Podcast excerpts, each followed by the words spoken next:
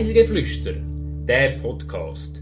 Da nehmen dich die Annabelle, die Mara und Serena mit auf Reisen durch die Schweiz und um die Welt.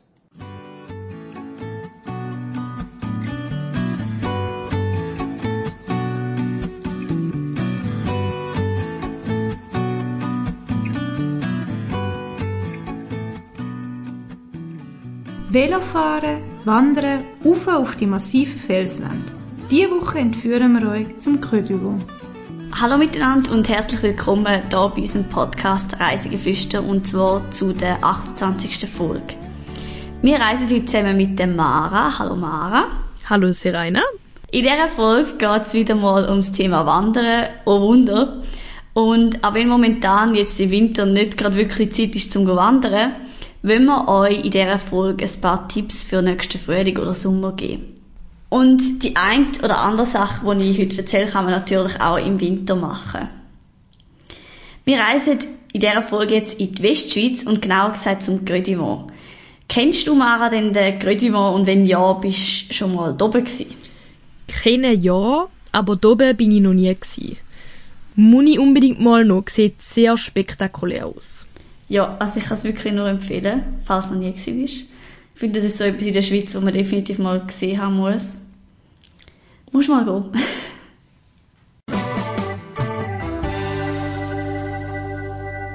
Die Wahrheit oder gelogen?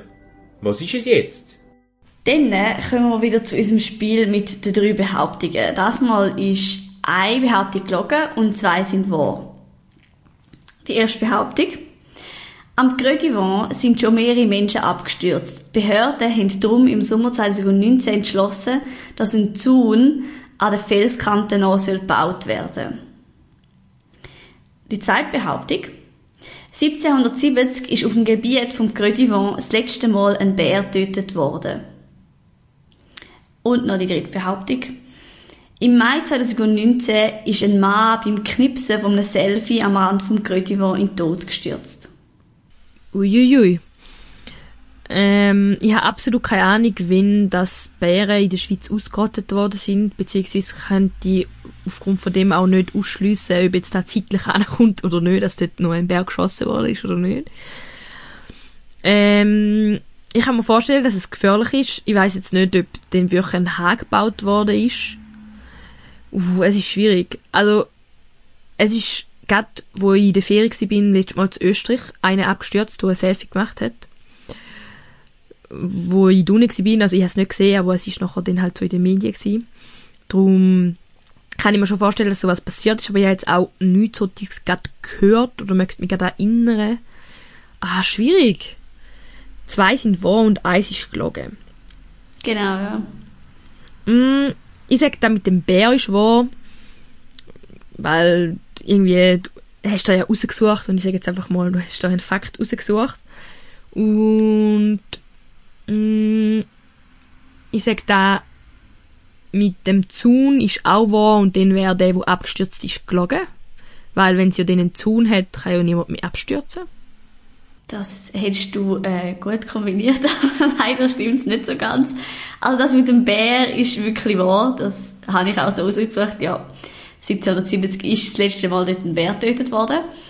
Denn das mit dem Mauer, ähm, das ist gelogen. Respektive, es sind schon mehrere Leute abgestürzt am Grödimont, das ist wirklich so. Aber ich habe dann äh, im äh, Zeitungsartikel gelesen, dass der Kanton Neuenburg mal gesagt hat, dass die Trockenmauer, die bisschen weiter innen ist, die sollte lange. Und wenn man am Weg folge, kommt man eigentlich nie in einen gefährlichen Bereich. Also es gäbe absolut keinen Sinn, da irgendwie eine Mauer oder irgendwie einen Zaun zu bauen, wo dann wirklich ganz an der Kante neu ist. Was ich eigentlich in der Schweiz noch recht erstaunlich finde, weil bei uns hat es ja wirklich an sehr vielen Orten immer irgendwie einen Zaun oder eine Absperrung. Aber es ja. tut vielleicht auch falsche Sicherheit vermitteln. Weil zu ganz mhm. einer Kante ist halt immer irgendwie Gefahr, dass was abbröckelt und darum sagt man dann vielleicht so, man baut lieber keinen Hag. Und es bringt da, also ich bin in Dublin äh, dort äh, an den Cliffs of Moher gewesen, und es hat überall einen Hag gehabt und die Leute sind einfach überall drüber geklettert. Ja, das stimmt auch wieder. Meine, das ist dann auch Gefahr, wenn du es machst. Voll. Ja, und das mit dem Selfie, da ist wirklich einer im Mai 2019 abgestürzt, weil er ein Foto gemacht hat äh, am Rand vom Vent. Ja. Also ich kann es mir gut vorstellen, das passiert noch häufiger. Aber es lohnt sich nicht, riskiert nicht euer Leben für ein schönes Foto. ja, wirklich. Also man muss ja auch nicht immer so nah an, an die Kante her. Das ist ja noch so ein bisschen... Ja. Ganz kurz ein paar Fakten. Der Vent ist eine atemberaubende natürliche Arena aus Felsen mit bis zu 160 Meter hohen Felswänden. Er ist etwa 1200 Meter breit und 500 Meter tief.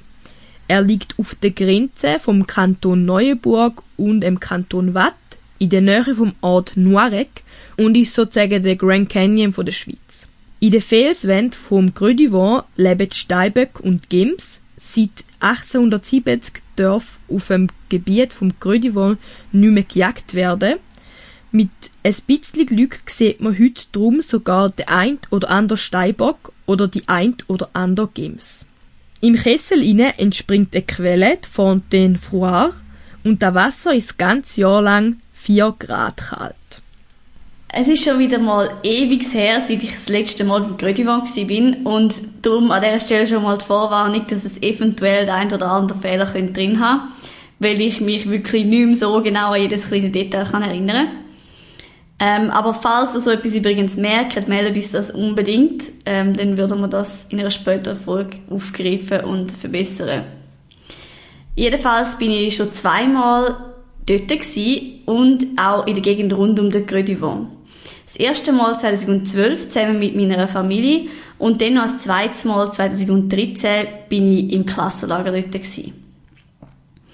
Beim ersten Mal 2012 haben wir es verbunden mit dem Aufenthalt im Val de Travers und beim zweiten Mal bin ich auch für eine Woche in der Gegend gewesen, aber nicht im Val de Travers selber. Dann kommen wir jetzt zuerst mal dazu, was man im Sommer so beim Credibo machen kann. Wer dort rauf will, kann das eigentlich grundsätzlich auf zwei verschiedene Arten machen. Entweder via Strasse und per Velo hinauf oder auf der Seite vom Credivo den Wanderweg auflaufen. Ich habe auf der einen Reise das eine gemacht und auf der anderen die andere Variante. Es kommt halt immer auch ein bisschen darauf an, was man lieber macht. Ich erzähle aber jetzt zuerst mal von der Variante mit dem Velo. Die habe ich nämlich damals 2013 im Klassenlager gemacht. Und zwar haben wir unser Klassenlager damals in Womarkü gehabt. Das ist ein kleines Dörfli direkt am Neuenburger See. Unser Lagerhaus war in einem Camp, wo es auch noch andere Klassen hatte. Und das ist ein bisschen oberhalb vom Dorf gelegen mit einem mega schönen Blick auf den See. Ich habe jetzt zur Vorbereitung auf die Folge gerade ein bisschen recherchieren, um es wiederzufinden. Aber es gibt das Camp tatsächlich noch. Jedenfalls haben wir von dort aus dann amix während einer Woche Tagesausflüge gemacht. Zum Beispiel sind wir auch mal nach Yverdon und nach Neuchâtel gereist, respektive gefahren. Das Spezielle war nämlich, dass wir alle unsere Velo mitnehmen mussten. Sprich, wir sind mit Car und Anhänger auf Omakü angereist. Und einmal sind wir dann eben von dort aus auch mit dem Velo auf den Vent gefahren. Hast du schon mehr so Ferien gemacht, wo du mit dem Velo unterwegs warst? Und das Lustige ist, ich war auch in einem Lager gewesen, äh, mit dem Velo. Und ich glaube sogar auch im Jahr 2013.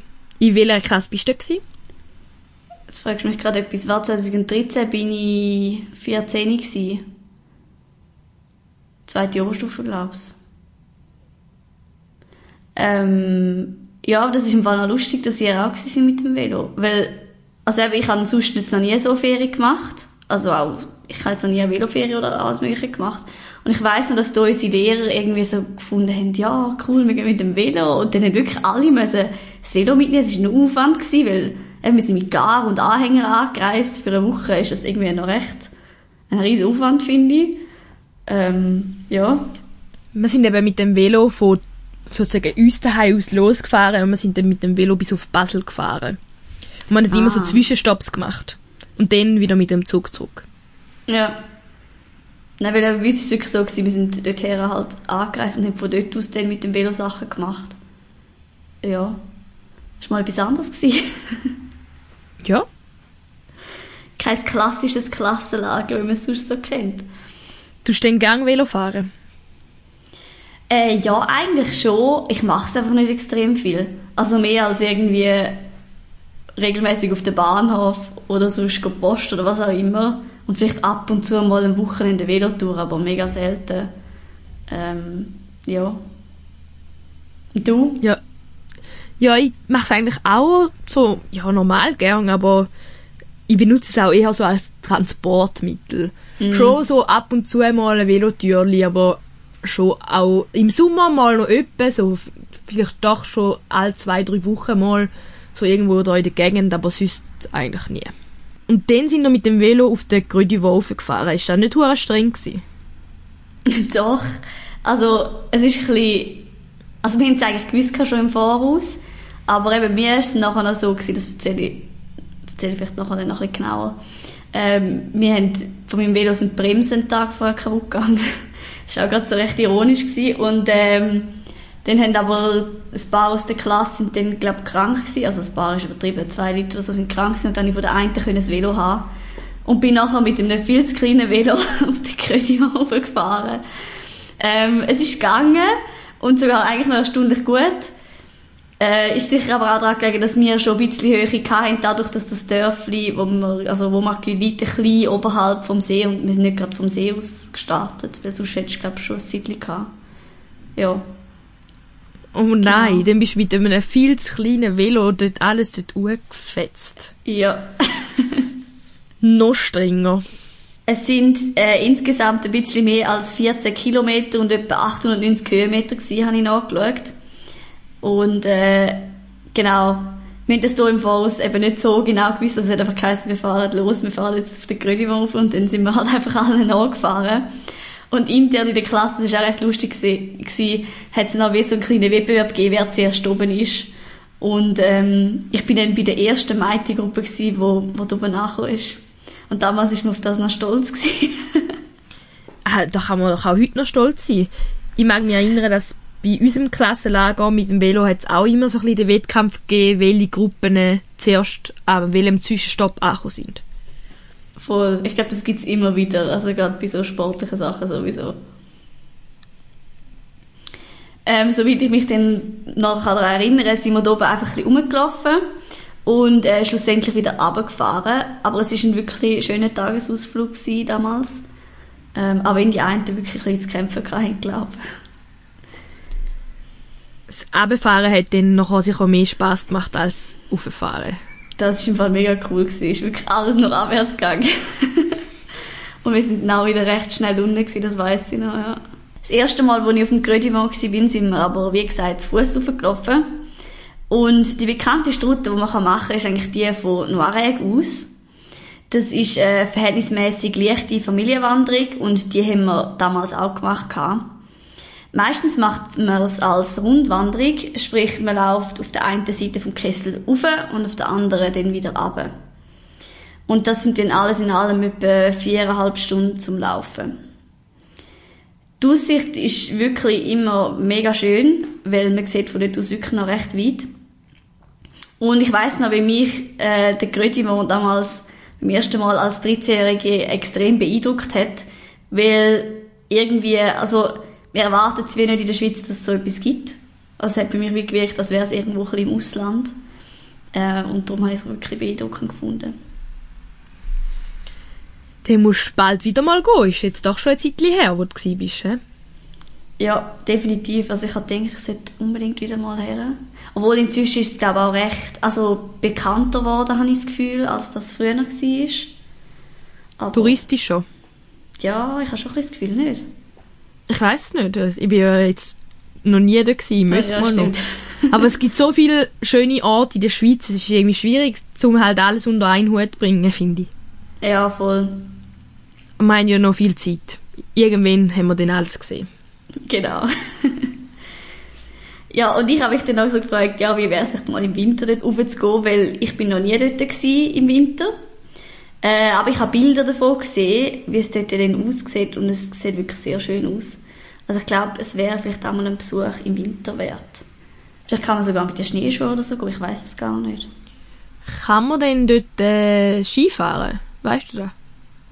Also weit ich weiß nicht, nein. Es ist wirklich halt nicht ein Berg, sondern es ist mehr so ein, ein Hügel mit dem Felsen halt. Ja, so, ein bisschen so kann man es erklären.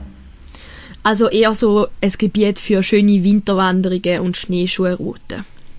Ja, und eben wie gesagt, also wer wirklich noch nie beim Grödimont war, sollte dieser spektakulären Schlucht, wenn man es denn so nennen kann, also es ist mehr so eine Felsen-Arena, unbedingt mal einen Besuch abstatten. Jetzt noch ganz einen kleinen Keimtipp. Ich würde empfehlen, den Grödivant mit einem Aufenthalt im Val de Travers zu verbinden.